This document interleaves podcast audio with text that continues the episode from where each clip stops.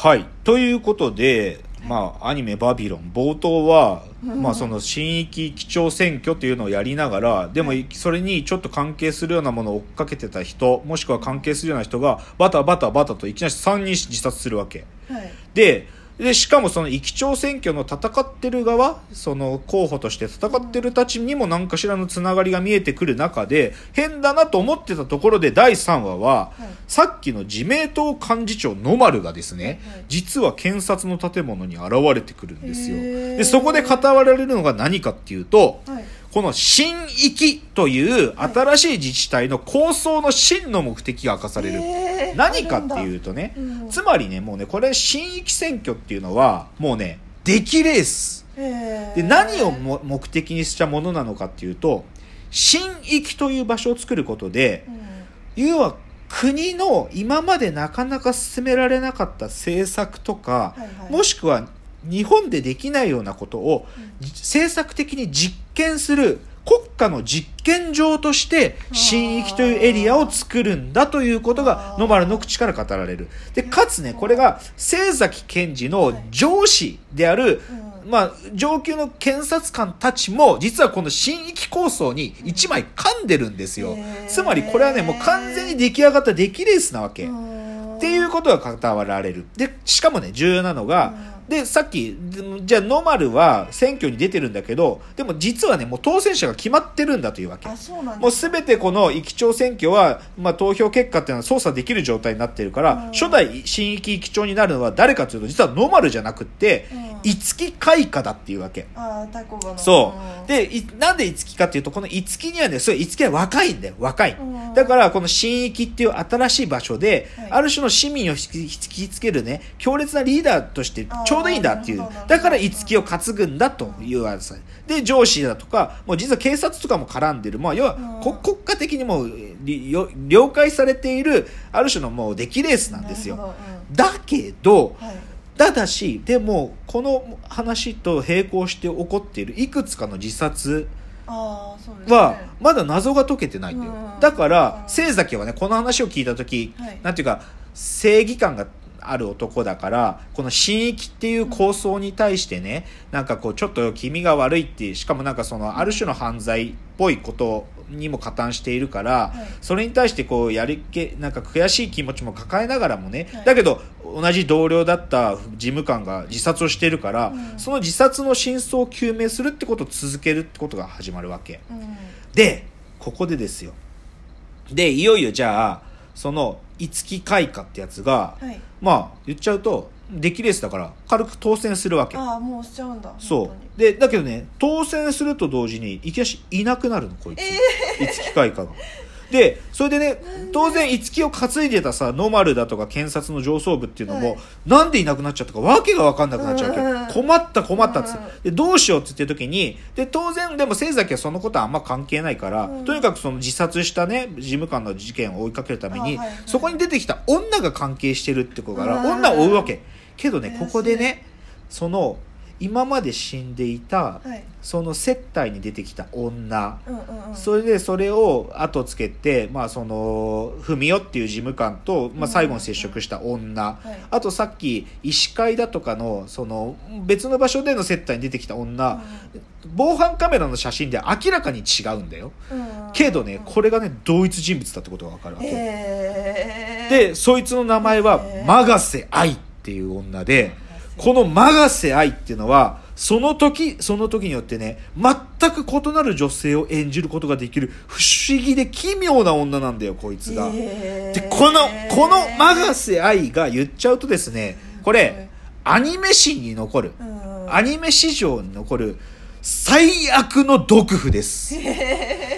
もう、マガセ愛が言ってしまえばこの物語の一番やばいところなんですよ。で、でね、ここでついにだよ、そのいろいろなことが明らかになってくる。うん。そのね、一番最初に死んだ、その、大おい製薬会社についての不正をやってた大学教授はうん。どうやって死んでたかっていうと自分でね薬を調合して死んでたの。でその薬っていうのは辛い思いをしないで死ぬことができる。つまり自殺薬だったわけ。うん。でここでさっき行方をくらましていたい。五木開花、はい新域機長に当選した五木が出てくるんだよ。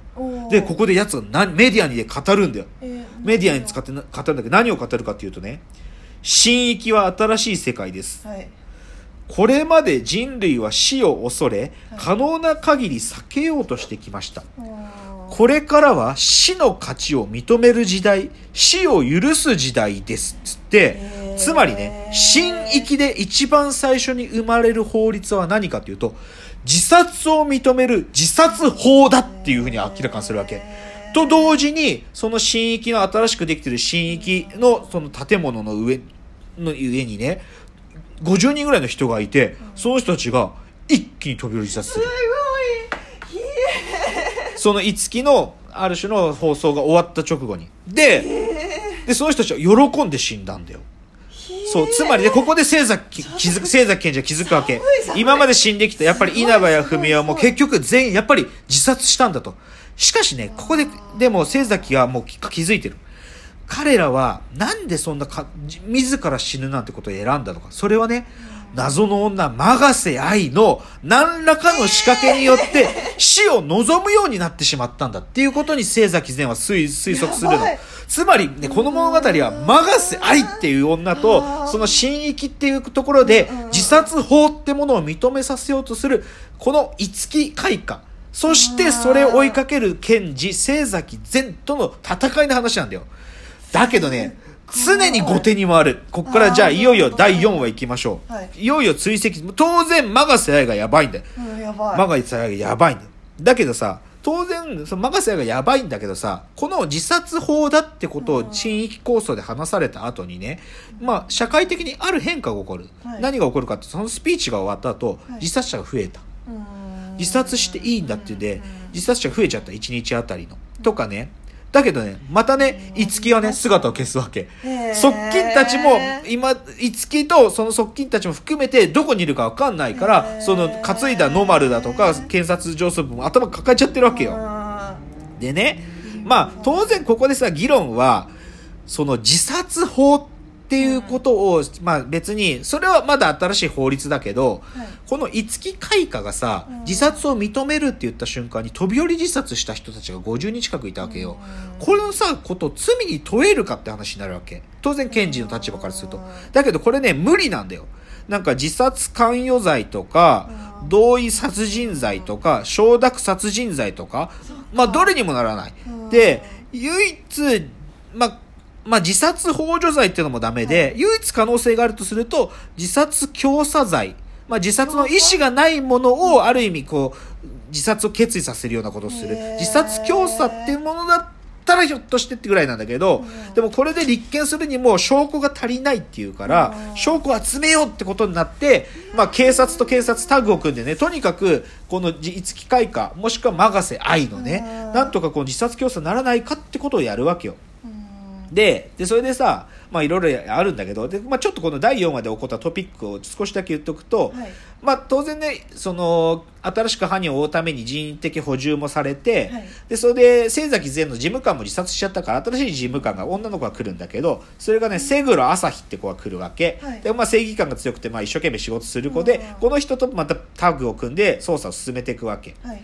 で、あともう一つね、その、五木がね、新しい声明をまたネットの動画サイトにアップするわけよ。うん何を言うかというとね、要は自殺法についてなんだけど、はいこの自殺法についてっていうののひ批判があることも俺は分かってると。だから、12日後に、はい。第1回の新域域議選挙を開催すると。ほうほうほうほうつまりはい。新域域長は俺だけどまだ議会ができてないからその議会の議員の選挙をすると。はい。でこの選挙権についてはい。こういうルールでやると。日本国民で新域内に住所を持つ者。はい。でし域議会議員に立候補する資格つまり非選挙権を持つ者、うんで次。自殺法に対する初心を表明する者って言ってる。つまりこのねはいはい。ルールで言うと問題点2つあるわけ。1つは選挙権持ってる人間の年齢制限設定してないんだよ。つまり子供でも出れちゃうっていう選挙なの。でさらにもう一つは自殺法について表明しろっつってるから、うん。つまり反対するんだったらまあ、うん他の側は。で、賛成するんだったら、五木開花側って明確にすることになるわけ。で、これでね、その、一木選挙を行うって言われた瞬間、はい当然今まで担いでたと思ってた側が、うんまあ、もうシャレにならんってことで、あのね、さっきの自明党の野丸さんも、俺も一木選挙に出るとか言うわけよ。はいはいはいっていうので、物語が次は、一木選挙ってものに移っていくわけ。はいはいはいだけど当然、清崎賢治はは、い事件の方を追いかけるからね。あそうねそうはい追いかける。で、それでね、その、いよいよその、ま、マガセ愛っていう女の正体に迫っていくんだけおど、ーはいもうね、これが次の第5話ですよ。これね、アニメ史に残るよ、このマガセ愛の正体は。え気になるまあね、すっごい端的に言おうか。はいマガセ愛、はいまあ言っちゃえばさ、自殺させられる女なんだよ。うん。ちょっと喋っただけ。だけどその出生の秘密がやばくって、はい。あのねマガセ愛のそのま、マガセ愛の主治医だったって人が京都にいるってわかるわけ。主治医？へー。そう。何かかってたんだ。そう、ん。でそれでまあその言っちゃえば検察のちょっと超法規的なデータベースアクセスして、はいはいはい。それで見つけたんだと、はい。それで清崎と新しく事務官だった瀬黒朝日がい。2人で京都のその医者のとこ行くわけよ、うんそうするとそのお医者さんはね、はい。マガセ愛の、まあ、おじだったんだよ。で、そのおじが中学生だった頃のマガセ愛っていうのを、まあ言ってしまうと見ていたと。で、はいそのおじさんは何、何かのお医者さんなのかっていうと、精神科医なのよで、うん精神科医で、で、じゃあ一体どういう治療をしたんですかと聞くのが第5話。ちょっと時間がなくなってきたので、次のチャプターまで持ち越しますね。はいここで語られるマガセいよ超やばいんですよ。怖いよいよいよ行きますよ。じゃあ次のチャプターです。はい